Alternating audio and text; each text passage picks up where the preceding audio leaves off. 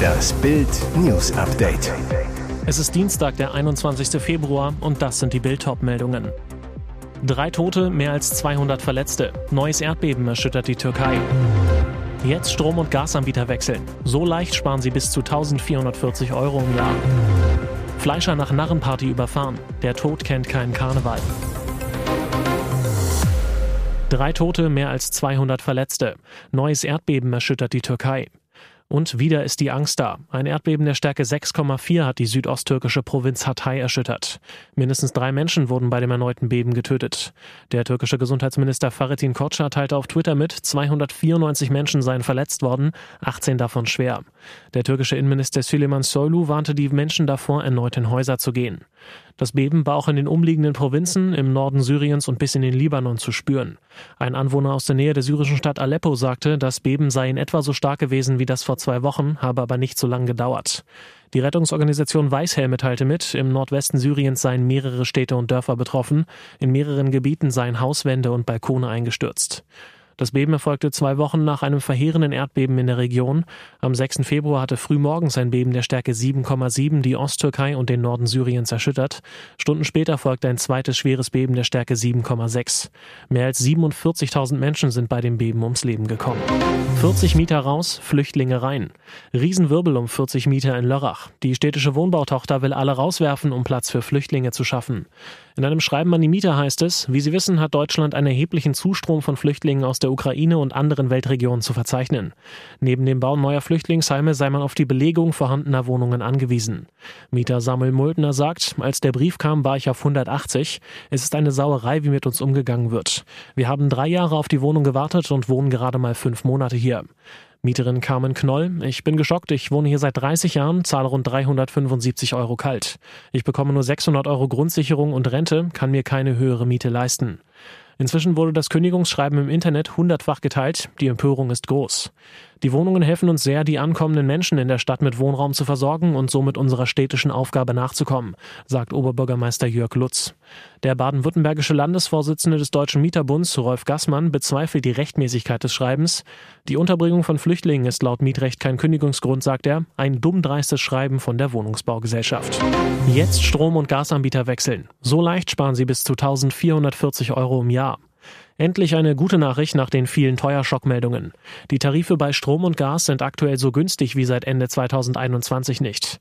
Die Verbraucherzentrale Hamburg sagt, aus unserer Sicht kann sich ein Vertragswechsel jetzt lohnen. Die Laufzeit sollte aber höchstens ein bis zwei Jahre betragen.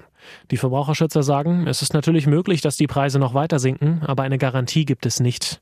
Check24 analysierte exklusiv für Bild die Preise in 100 Städten. Demnach kann eine vierköpfige Familie in Mörs gut 1440 Euro im Jahr bei Strom und Gas sparen. Das sind 722 Euro und 32 Cent Gas, 717 Euro und 27 Cent Strom, wenn man aus der Grundversorgung zum günstigsten Anbieter wechselt. Gespart 30 Prozent. Bild erklärt, wie Sie Ihren Anbieter ganz leicht wechseln können. Schritt 1, Preiserhöhungsschreiben des Altversorgers checken. Schritt 2, das bequemste ist der Wechsel über ein Internetvergleichsportal. Der Vorteil, die verschicken sogar die Kündigung an den Altanbieter. Wichtig bei jedem Wechsel, nehmen Sie nicht gleich den günstigsten Anbieter, achten Sie auf Bewertungen, so erkennen Sie mögliche schwarze Schafe. Fleischer nach Narrenparty überfahren. Der Tod kennt keinen Karneval. Der mit Kreide umrandete Zylinder ist das letzte Beweisstück. Fleischermeister Thoralf S. aus Bad Gottleuba Berg-Gieshübel in Sachsen starb nach einer Karnevalsparty, totgefahren von einem VW. Sonntagabend kurz vor 20.30 Uhr. Faschingsnah S verlässt die 70-Jahresfeier des Karnevalsvereins Bad Gottleuba im Närrenhäusel. Zum Karneval traditionell gekleidet in einen schwarzen Frack und Zylinder. Auf der Staatsstraße 174, rund 50 Meter vor dem Ortsschild Berg Kieshübel, wird er von einer Frau in ihrem VW aberfasst.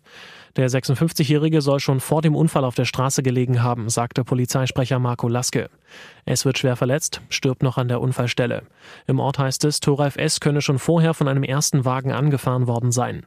Hatte der Fahrer den schwarz gekleideten S übersehen? Ermittelt wird, ob auch Alkohol oder gesundheitliche Probleme den Sturz verursacht haben können. Thoralf S. war in der Region bekannt. Seine Familie betrieb mehrere Fleischereien, die aus wirtschaftlichen Gründen schließen mussten. Zuletzt jobbte er als Sicherheitsmann.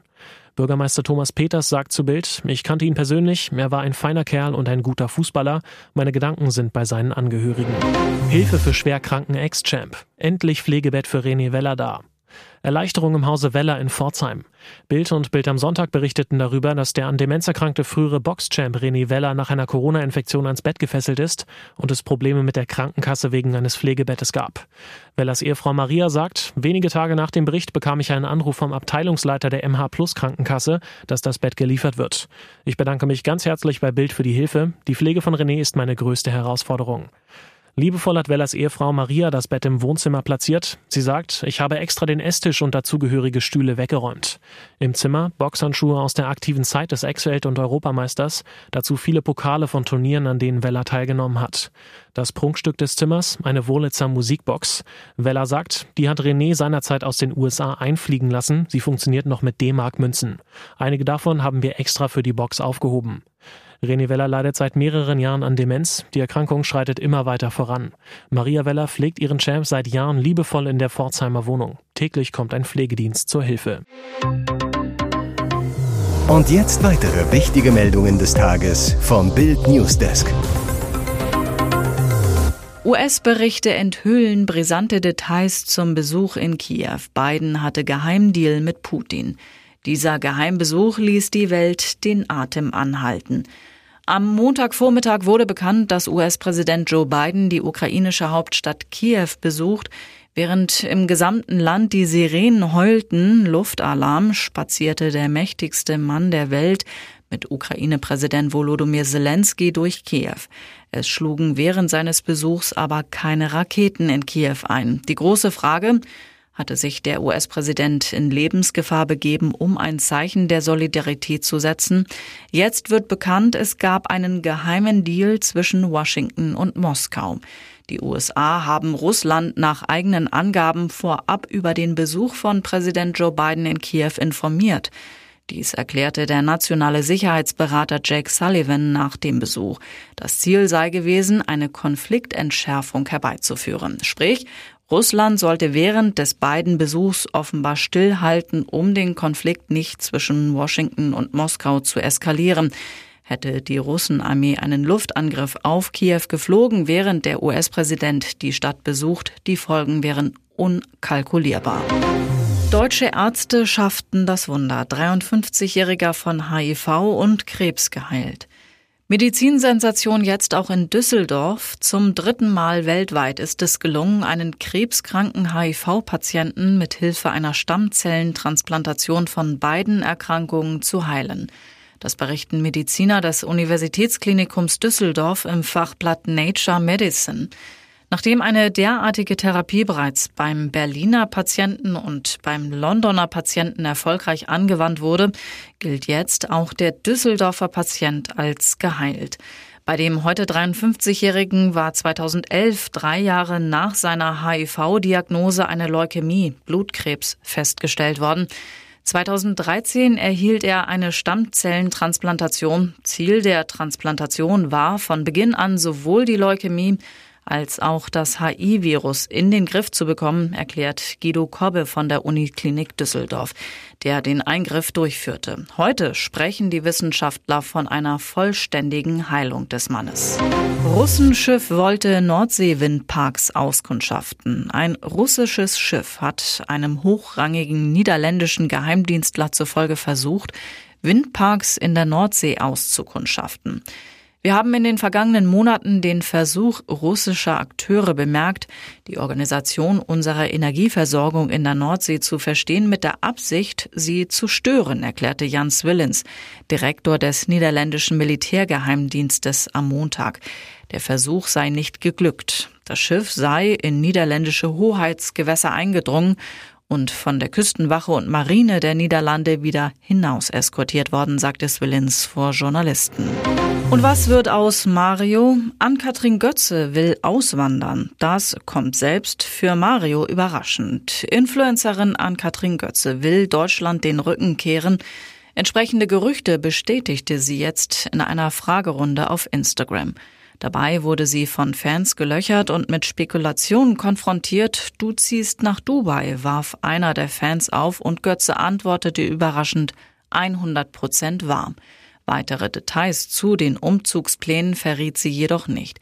Doch unweigerlich kommt die Frage auf, wird Ehemann Mario Götze mit auswandern? Eigentlich ist er gebunden bei Eintracht Frankfurt, hat der deutsche WM-Held einen Vertrag bis Sommer 2025. Dass er zwischen Deutschland und Dubai pendeln würde, ist höchst unwahrscheinlich. Und Mario hat offenbar keinen blassen Schimmer von den Plänen seiner Frau.